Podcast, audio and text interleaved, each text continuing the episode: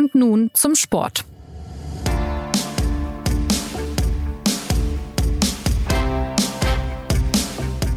Der Rahmen war feierlich, das Spiel äußerst spannend und der Sieger, naja, umstritten, würde ich mal sagen. So lassen sich die Ereignisse beim DFB-Pokalfinale zwischen Freiburg und Leipzig zusammenfassen. 13 Jahre nach ihrer Vereinsgründung holten die Leipziger in Berlin nun den Pokal. Und es ist der erste Titel des Clubs, um den es an diesem Wochenende wieder heftige Debatten gab. Für viele Traditionalisten, aber auch für viele ganz normale Fußballfans ist RB ein Konstrukt, ein sogenanntes Marketingkonstrukt, das es so eigentlich nicht geben dürfte. Und für manche wiederum gilt Leipzig als aufregender Standort im deutschen Fußball. Ich bin Jonas Beckenkamp und wie immer gibt es viel zu besprechen bei und nun zum Sport. Zu Gast sind heute zwei Finalteilnehmer, zumindest auf den Rängen waren sie in Berlin als Reporter dabei, Felix Haselsteiner und Thomas Hürner. Hallo ihr zwei. Hi. Hallo. Ja, und an euch also zunächst mal die Frage, was nehmt ihr denn ganz nüchtern betrachtet äh, von diesem Abend mit? Was war es für ein Fußballspiel und, und warum ist so ein Pokalfinale einfach doch was ganz Besonderes? Ich muss ehrlich sagen, ich war zwei, drei Tage ähm, davor auch bei der Aufstiegsrelegation beziehungsweise Abstiegsrelegation zwischen Hertha und dem HSV und ich muss sagen, also so besonders fand ich äh, das ganze Event äh, dann gar nicht. Also da wurde dann irgendwie die Nationalhymne gespielt und es war alles vielleicht in so ein bisschen offizielleren Rahmen. Aber ja, ich fand, ich fand die Brisanz äh, mindestens äh, genauso gegeben bei, bei, bei der Relegation. Ich fand die Stimmung auf den Rängen insgesamt ein bisschen äh, besser, ein bisschen stimmungsvoller. Ich fand es ein bisschen äh, hitziger auch. Und ja, und das Fußballspiel als solches, wenn ich ehrlich bin, war das jetzt am Samstag auch nicht der Überknaller. Natürlich, es war spannend, es war dramatisch, aber ähm, ja, also im, im Zweifel würde ich vielleicht eher äh, die Relegation sogar be bevorzugen. Da ist einfach äh, jede Menge Drama und jede Menge Existenzkampf dabei. Also ein klares Plädoyer von Thomas. Ähm, Felix, wie, wie ging es dir? Ähm, du hast mir im Vorgespräch auch schon mal gesagt, eigentlich war es über lange Strecken gar kein so herausragendes Fußballspiel. Nee, also es, es hat dann natürlich irgendwann durch die Spannung gelebt und dadurch, dass äh, ja Schiedsrichterentscheidungen diskutiert wurden, dass es eine rote Karte gab und so weiter. Ähm, aber die ersten 60 Minuten zum Beispiel waren ganz äh, ja Fußballfachterministisch betrachtet jetzt äh, kein kein überragendes Spiel und äh, ja man hatte so das Gefühl, dass natürlich beide auch einfach aufgeregt sind. Ne? Also Leipzig ähm, war angespannt, das hat man gesehen, auch wenn sie zum dritten Mal im Pokalfinale waren. Und Freiburg war natürlich äh, nicht darauf aus, hier irgendwie eine fußballerische Machtdemonstration äh, zu machen, sondern vor allem auch äh, Leipzigs Kreativität zu verhindern. Und dadurch hat sich das so ein bisschen ergeben. Und ja, das war die Situation. Also die Freiburger haben es ja trotzdem dann ganz gut gemacht. Sie sind in Führung gegangen, 1 zu 0 durch Maxi Eggestein. Wie konnten sich die, die Freiburger das dann doch noch nehmen lassen, ähm, nach diesem Start insbesondere und dann auch noch in Überzahl später? Thomas, was ist dein Eindruck? Ähm, das hat ja Christian Streich, der Trainer der Freiburger, selber dann so dargelegt. Und zwar hat er gesagt, so, da haben die Köpfe angefangen zu arbeiten, da, da machen wir nach dem Start die Führung und äh, dann, da haben wir angefangen, äh, lange, lange Bälle zu machen, statt den Pass zu spielen, so wie er halt äh, äh die Sachen erklärt, äh, natürlich immer äußerst äh, fachkundig und sympathisch. Und äh, jeder, der selber mal Fußball gespielt hat, äh, der weiß, da ist, da ist durchaus was dran es hat sich ja dann zugespitzt bis ins Elfmeterschießen. Ähm, das ist ja immer ein besonderes Drama. Ähm, hat man das gespürt, dass es in den Freiburger Köpfen, wie du gesagt hast, da vielleicht auch ein bisschen mehr gearbeitet hat tatsächlich? Ja, also das ist natürlich die Interpretation, zu der man immer neigt. Am Ende des Tages äh, stellt sich ein Spieler an den Punkt und muss aus elf Metern den Ball hineinschießen. Ähm, das dürfte für einen Fußballprofi ja eigentlich äh, eine, eine doch eher machbare Lösung sein, sagt man ja immer. Aber in der Tat, also das lässt sich wahrscheinlich nicht äh, völlig von der Hand weisen, dass da ja der, der, der Kopf dann doch äh, ein bisschen mehr arbeitet und man sich dann doch eher Gedanken macht. Und das ist so ein bisschen der Virus, der sich dann im Kopf festsetzt. Das kennt man eben auch, wenn man selber mal Fußball gespielt hat. Ähm, ja, wenn, wenn die Angst vor dem Scheitern größer wird als äh, die Freude am Gewinnen. Und äh, das, das ist äh, ein Phänomen, das, ja, das, das zieht sich vielleicht durch den ganzen Sport, vielleicht auch durch äh, alpines Skifahren oder so ohne dass ich das wüsste. ja, es gab dann irgendwann auch Tumulte zwischen der Freiburger Bank und Leipzigs Trainer Tedesco. Felix, wie habt ihr das von der Tribüne, von der Pressetribüne aus gesehen? Gab es dann hinterher da auch noch ein Nachspiel? Ja, das gab's und es, es war eigentlich, hat sich das ganze Spiel über schon so aufgebaut. Also die 120 Minuten hat man das schon immer gespürt. Es war wahnsinnig viel äh, Action auf der Bank. Also der Tedesco war, das hat er auch äh, später noch gesagt auf der Pressekonferenz, nicht in dem Modus, in dem er gerne gewesen wäre. Also er war sehr hitzköpfig unterwegs, hat jede Entscheidung von Schiedsrichter kommentiert und hat sich dann eben ein Scharmützel damit äh, mit einem Freiburger angefangen, ähm, schon während des Spiels und dann gab es anscheinend nach dem Spiel, so hat er es zumindest erzählt, die Szene, dass ähm, äh, er sich äh, bei Christian Streich irgendwie mit einem Handshake verabschieden wollte. Und ähm, dann hat der einer der Co-Trainer anscheinend von Freiburg ähm, zu ihm äh, eben gesagt, äh, äh, er soll sich jetzt hier verpieseln, hat, äh, hat Tedesco das genannt. Wir könnten da noch einen äh, mächtigeren Kraftausdruck vermuten. Ähm, genau, und, und äh, so ist es dann entstanden, dass auch nach dem Spiel und das fand ich schon sehr spannend, Domenico Tedesco als ja, Siegertrainer überhaupt nicht in, an den Feierlichkeiten beteiligt war in den ersten Minuten, sondern sich wirklich dann noch äh, erst abreagieren musste. Und äh, war schon sehr spezielle Atmosphäre da an den Trainerbänken. Ja. Also alles sehr emotional, das äh, hört man da schon raus. Ähm, es bleibt jetzt emotional auch in der Sendung. Kommen wir mal zum Sieger. Also äh, RB Leipzig, der Club, der vielen als Dosenclub, als Marketingkonstrukt gilt, Jetzt haben sie zum ersten Mal was gewonnen, so richtig. Äh, Thomas, was bedeutet das für diesen Verein, äh, der es ja auch tatsächlich, wir haben es anfangs gehört, auch schon zweimal versucht hat im Pokalfinale? Also die Dimension äh, für den Verein lässt sich nur schwer abschätzen, weil was, was ist eigentlich der Verein äh, mit 21 stimmberechtigten Mitgliedern? Das ist natürlich jetzt der Klassiker, den man raushauen kann. Ne? Ähm, also ich, ich äh, würde jetzt äh, vielleicht mal ein bisschen weiter ausholen und äh, so ein bisschen äh, vielleicht auch mal so mich am, am Narrativ des, des äh, Rasenballsportvereins äh, Leipzig mal kurz abarbeiten. Also man kann das natürlich und man sollte das unbedingt kritisieren, äh, dass hier äh, die 50 plus 1 Regel umgangen wird und so weiter und so fort. Aber was ich schon sagen muss, das habe ich auch zum Felix gesagt, auf dem Weg zum Stadion oder wieder weg, ähm, was mir schon aufgefallen ist, ist, dass dort ja nette Familien zum Pokalfinale nach Berlin fahren konnten, äh, die es ohne diesen Club äh, nicht hätten machen können. So. Und ich möchte hier überhaupt nicht äh, das Oliver Minzlaff, äh, des, des Chefs bei RB, so das, so komplettes äh, Narrativ hier wiedergeben. Aber dieses 0,5 Prozent Fitzelchen, das habe ich tatsächlich irgendwie schon mitbekommen, weil diese Leute da im Osten, die können dann eben eher vielleicht nicht äh, zu Hansa Rostock äh, oder zu Dynamo Dresden oder zum ersten FC Magdeburg gehen, äh, wenn sie da so einen freundlichen Familienabend haben wollen. Und ähm, ich fand tatsächlich, das äh, war gegeben und und äh, das wollte ich äh, an der Stelle vielleicht nochmal so ein, also diese 0,5 Prozent möchte ich denen dann doch lassen. Jetzt kommt äh, das große Aber.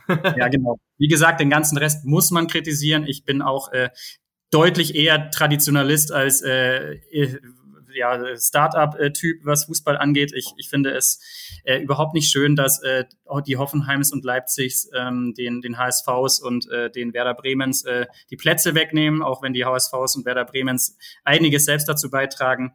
Ähm, und wenn wir uns an 50 plus 1 abarbeiten wollen, dann wäre das wahrscheinlich eine eigene Sendung. Das glaube ich auch, ja. Also die Empörung ist ja jedenfalls gewaltig. In den sogenannten Resonanzräumen des Internets ist die Ablehnung gegen RB ebenso groß. Ähm, Felix, auffällig war ja auch, dass kaum ein anderer Bundesliga-Club überhaupt gratuliert hat. Das kennt man sonst schon, dass dann also die anderen Vereine irgendwie mal eine Nachricht schreiben oder sich in der Presse auch äußern.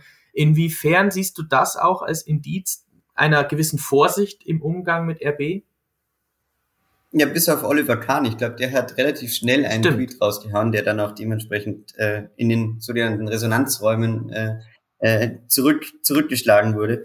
Nein, aber das war schon auffällig. Ich fand auch, ähm, also ich, ich bin in allen Punkten dabei, Thomas, und ich finde auch, dass äh, die, die Bundesliga-Vereine an sich ähm, sollten sich da, sollten sich da nicht auf diese, auf diese Kleinigkeiten einlassen und sollte auch sportlich gratulieren können zu diesem Erfolg, ähm, weil es ist nun mal ein Bundesligist und ich finde es jetzt falsch, dass wir die Bundesliga jetzt sozusagen, äh, dass sich die, die Vereine da positionieren. Das sind, ähm, ich glaube, die Fans positionieren sich und das ist auch vollkommen richtig so. Und äh, man kann sich da auch wirklich mit guten Argumenten dagegen positionieren, aber ich finde es auch ähm, beachtlich, dass die Bundesliga-Vereine da jetzt so ein, so ein bisschen diese, dieses, dieses Freiburg-Thema übernehmen und halt sagen, das, ähm, ja, äh, wir, wir, wir haben klar eine Position in diesem Finale eingenommen. Das fand ich nicht ganz richtig. Ähm, daneben muss ich aber auch sagen, äh, ich fand es beeindruckend, wie, äh, Entschuldigung, wenn ich das jetzt so sage, dämlich sich äh, Red Bull angestellt hat, ähm, weil die wirklich in diesem Moment des Sieges äh, ja völlig die, völlig die Fassung verloren haben, habe ich das Gefühl. Also diese Aktion von Kevin Campbell, der ein, Red Bull in den Pokal kippt, ähm, dann diese absurde Marketing-Show, dass in, in Salzburg-Klessheim ähm, ist, eine, ist ein Feuerwerk veranstaltet worden zum Sieg ähm, äh, von RB Leipzig. Ähm, das ist doch alles, also das, das war schon beachtlich äh, in der Hinsicht, als dass sie, dass sie sich ähm, völlig aus dem Fenster gelehnt haben und da natürlich auch sehr viel, äh, ja, ich das mal, Hass geschürt haben durch ihre übertriebene, etwas arrogante Freude. Ja, also das ist, fand ich, fand ich äh, schon interessant, dass sie damit so umgegangen sind. Vielleicht muss man das noch kurz erläutern. Also es gibt ein fast schon ikonisches Bild von äh, Kevin Campbell, dem Mittelfeldspieler von RB, der als eine Art, ich sag mal, auskippender Sechser vielleicht in der Kabine, also eine Red Bull-Dose in den DFB-Pokal hineinkippt, na, hineinschüttet. Also Thomas, wie hast du das empfunden? Ähm, würdest du Felix zustimmen? Die Leipziger haben auch ein bisschen den, den Protest selbst befeuert? Ja, die haben auf jeden Fall die Schraube ein bisschen äh, zu weit gedreht, meiner Meinung nach, und auch äh, natürlich ihr ganzes 50 plus 1 äh, Argument komplett unterminiert, in dem, äh, beziehungsweise, also wo man vielleicht mal kurz äh, erklären muss, ganz knapp, also laut 50 plus 1 darf äh, Red Bull äh, nicht der Verein RB Leipzig sein, sozusagen. Und äh, alles, was die dann öffentlich dargestellt haben, war dann Red Bull ist der Verein RB Leipzig, äh, inklusive, inklusive ja sämtlichen Spektakels, was da so dranhing. Also ja, also da, da macht man sich natürlich nicht gerade beliebter beim sogenannten Liga-Establishment.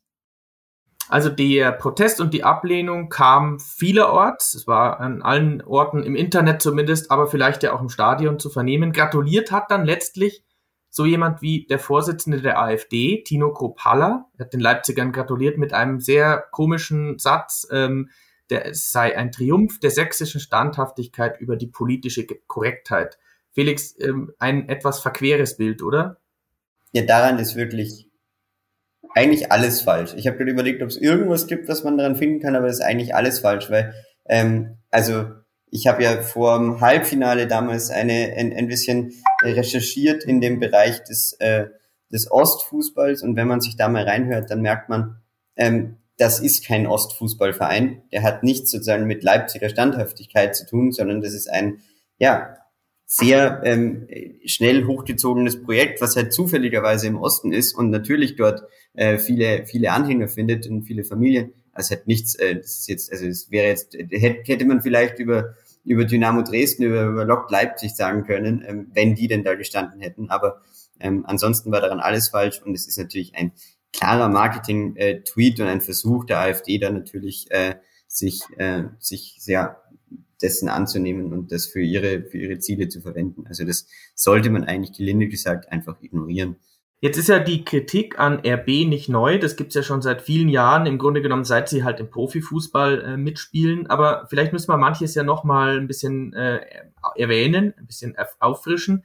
Thomas, warum glauben viele Fans, dass, dass Leipzig wirklich sowas ist wie der Untergang des Fußballs? Da gelangt man ja schon ziemlich tief hinein in, in die Debatten, auch um 50 plus 1 weil das deutsche Fußballwesen äh, sich zu Recht meiner Meinung nach was darauf einbildet, äh, in, einer, in einer gewissen Art und Weise demokratisch organisiert zu sein und ähm, RB Leipzig dieses Modell komplett unterminiert. Ich glaube, so kann man das vielleicht zusammenfassen.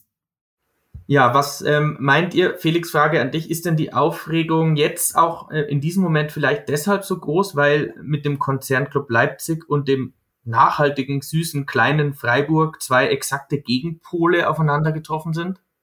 Ja, das ist ein sehr guter Punkt. Also ich glaube, das hat jetzt wirklich das sozusagen kumuliert in diesem DFB-Pokalfinale, wo ja, das sind ja schon zwei Extremstandorte der, der Bundesliga. Ne? Ich meine, da ist der Christian Streich, der mit dem Radl zum Training fährt, ähm, der, der irgendwie so diese, diese, dieses total lebendige Vereinswesen hat, wo man das Gefühl hat, ähm, das ganze Breisgau ist irgendwie Teil dieses ähm, dieses Vereins und es hat ja auch, ja, es, es wird ja auch eigentlich alles daran dafür getan, diese Gemeinschaft zu fördern. Und dann hast du halt in Leipzig genau das Gegenteil mit dieser, ähm, ja, einfach nur, es geht eigentlich nur um Unterhaltung, ja, und es geht gar nicht drum, ähm, da, da mehr zu sein als, als nur ein, ein Fußballverein, der halt am äh, Samstag und am Dienstag äh, ähm, spielt. Und das hat sicher dazu geführt, dass ja auch ähm, man sich vor so einem Pokalfinale, ich glaube, in dem Fall waren relativ viele grundsätzlich neutral von den Standorten her, aber ähm, ich glaube, dass in dem Moment sich äh, dann viele neutrale Fans entscheiden mussten, für wen sie da jetzt sind. Und dann ist halt bei 95 Prozent ähm, die Entscheidung für äh, äh, äh, Freiburg ausgefallen, einfach aufgrund der Sympathien. Und deshalb hat sich ja dieses äh, extreme Meinungsbild dann auch ergeben. Ja, ganz unbedingt. Also äh, Freiburg ist ja sowieso so ein bisschen, wenn man auch sich mit irgendwem aus der Branche unterhält oder mit irgendwelchen Fans, ist ja immer so der Everybody's Darling und alle wollen so sein wie Freiburg. Und äh, da ist ja, da ist ja auch viel Wahres dran, beziehungsweise das ist ja auch irgendwo gerechtfertigt. Ich muss sagen, ähm, so ab und zu äh, ist es mir dann doch einmal zu viel. Also nach dem einem Millionsten Mal, wo ich es dann gehört habe, äh, schalte ich dann auch mal irgendwie die Ohren ab. Ähm, aber es ist natürlich auch so rein äh, rein von den Strukturen mit den mit den Möglichkeiten, wie sie arbeiten und so weiter, ein, ein hochsympathischer Verein, denn sie machen sehr viel aus dem, was ihnen gegeben ist. Dass Vereine kommerziell denken und arbeiten, damit haben sich ja viele Fans schon längst abgefunden. Das wird sogar in kleinen Teilen auch in Freiburg so sein. Ähm, die Bayern wiederum fliegen zum Geldverdienen nach Katar. Wolfsburg bekommt Millionen von VW, Hoffenheim, Leverkusen. Inwiefern ist denn RB nicht einfach die Konsequenz dieses ohnehin turbokapitalistischen Geschäfts, Felix? Es gibt ja auch Leute, die durchaus sagen, der Rest macht ja auch Kommerz. Ja, aber da gibt es einen eklatanten Unterschied und das trifft zum Beispiel auf, auf ähm, also man, in, in Deutschland wird ja ganz oft äh, äh, sozusagen VW und, und, und Bayer Leverkusen auch damit in denselben Topf geworfen, aber das sind halt Werksclubs, die haben eine Tradition als, äh, als Werksvereine und, und insofern auch eine Berechtigung. Und natürlich werden die finanziell gefördert. Und äh, ich glaube, dass selbst Hoffenheim noch ein bisschen eine andere Struktur hat, weil äh, bei aller Kritik, die man auch vielleicht an Details an, von Dietmar Hopp äußern kann, grundsätzlich ist er ja extrem in dieser Region verbunden, hat dort sehr viel für den Breitensport auch getan und dann war halt Hoffenheim ähm, oder die TSG sozusagen das, das, die, die, die Extremvariante oder die, die Spitzenverein-Variante im Fußball. Aber da hängt ja schon sehr viel regionales Engagement mit zusammen. Ja? Also ich sage auch immer, dass man bei Leipzig oder bei, bei, bei RB ein bisschen trennen muss zwischen Salzburg und Leipzig, weil Salzburg ist nun mal deren ähm, Konzernheimat und insofern ist es verständlich, dass die da vielleicht einen Fußballverein ähm, fördern aber Leipzig ist natürlich da einfach als, als Standort erwählt werden, ähm, darf man auch nicht vergessen, weil, weil zum Beispiel Düsseldorf ähm, das nicht zugelassen hat. Ja, also das ist ja jetzt, äh, das ist halt dann ähm, ein, ein zufälliger Weg dorthin gewesen. Und grundsätzlich, ja, turbokapitalistisch ist natürlich alles. Wir reden das irgendwie einen Tag nachdem Kilian Mbappé ähm, einen Vertrag für, für 300 Millionen Euro Handgeld unterschreibt ähm, mit äh, Geld aus Katar also wir brauchen jetzt nicht drüber reden, dass der Fußball irgendwie noch irgendwas Gutes an sich hat und deshalb kann man auch mittelfristig, glaube ich, damit rechnen, dass ein äh, Vereinskonstrukt wie Leipzig ja auch legitimer wird. Aber äh, aktuell haben wir in Deutschland eben noch eine sehr scharfe Debatte, die ja, wie Thomas gesagt hat, darauf fußt, dass Deutschland eine Sonderposition in dieser Demokratisierung des Fußballs weiterhin einnehmen möchte. Und da ist halt Leipzig das extreme Gegenprodukt dazu. Sogar in der Relegation äh, lässt sich ja dieses Phänomen antreffen, und zwar bei Hertha BSC und den 374 Millionen versenkten Investorengeldern, äh, die äh, aber nicht ins Pokalfinale geführt haben, sondern eben äh, an, den, an den Rande der zweiten Liga. Ja, das stimmt. Also man sieht es bei Hertha BSC. Was man bei Felix vielleicht noch ergänzen könnte, es gibt die Franchises von RB ja nicht nur in Leipzig und Salzburg, sondern mittlerweile überall in der Welt. Ich erinnere mich, dass es äh, in New York einen Verein gibt, in Brasilien. Also das ist natürlich jetzt schon äh, weit verbreitet. Ähm, gleichzeitig beschäftigt ja den deutschen Fußball, ähm, Frage an Felix, ähm, schon die Frage, wie die Bundesliga wieder spannend werden könnte. Da könnte man ja auch sagen, ist da nicht ein ambitionierter Club wie Leipzig zu begrüßen, um auch die Bayern herauszufordern, um auch oben mitzuspielen? Ist das nicht auch ein Weg, wo man sagen muss, ja, wenn ihr Spannung wollt, dann brauchen wir wie in England vielleicht auch investorengeführte Clubs. Ja, kann man durchaus, es ist ja durchaus ein Weg aus dieser Krise, ähm, in der keine Spannung mehr besteht in der Bundesliga. Äh, ich glaube auch sportlich, wie gesagt, hat sich das ja in den, in den letzten Jahren so entwickelt, dass man Leipzig ja als Konkurrent der Bayern irgendwo auch mehr akzeptiert hat in der breiten ähm, deutschen Fußballwelt. Ja? Und das, weil ich vorher sozusagen die, die Arroganz jetzt nach diesem Sieg angesprochen habe, das fand ich ja interessant, weil sie eigentlich in den letzten äh, sieben, acht Jahren schon darauf gesetzt haben, einfach sehr guten Fußball zu spielen, äh, unterhaltend zu sein und äh, eben die Bayern zu challengen. Und das meiner Meinung nach ist ja ein Weg, der ihnen, der ihnen äh, ja mehr Akzeptanz eingebracht hätte als so eine arrogante ähm, äh, Pokalfeier. Ähm, und genau deshalb habe ich es nicht verstanden. Aber ich denke auch, dass sie, dass sie mittelfristig ähm, aufgrund ihrer finanziellen Situation zu den zwei, drei Konkurrenten ähm, der Bayern zählen werden. Und das wird natürlich sportlich immerhin zu mehr Wettbewerb führen. Ja, die Leipziger sind jetzt da und sie haben auch gesagt, sie werden so schnell nicht verschwinden. Warum sollten sie es auch tun? Ähm, die Regeln sind jetzt nun mal so. Ähm, Thomas, zum Schluss noch die Frage, was meinst du denn, wie diese Debatte jetzt weitergeht? Also wird sich das beruhigen? Wird das immer mehr Common Sense? Ähm, werden sich die Fans irgendwann damit abfinden? Auch die Fankurven vor allem? Oder flammt das einfach immer wieder auf in den nächsten Jahren?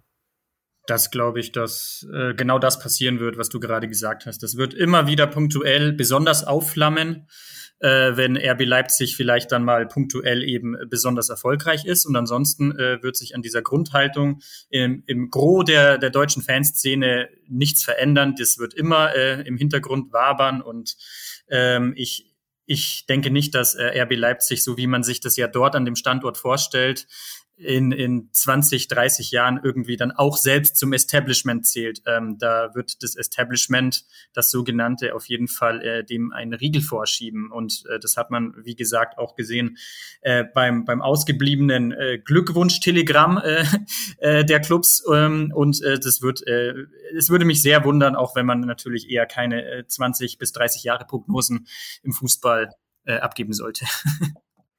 Also, wir haben gehört, Leipzig ist jetzt ein Player im deutschen Fußball, spätestens mit dem Pokalsieg gegen Freiburg. Die Freiburger müssen diese Niederlage verkraften. Christian Streich hat ja dann sich vor die Fans noch gestellt und äh, ihnen applaudiert und hat gesagt, ich schaff's noch nicht traurig zu sein, das kommt vielleicht auch noch.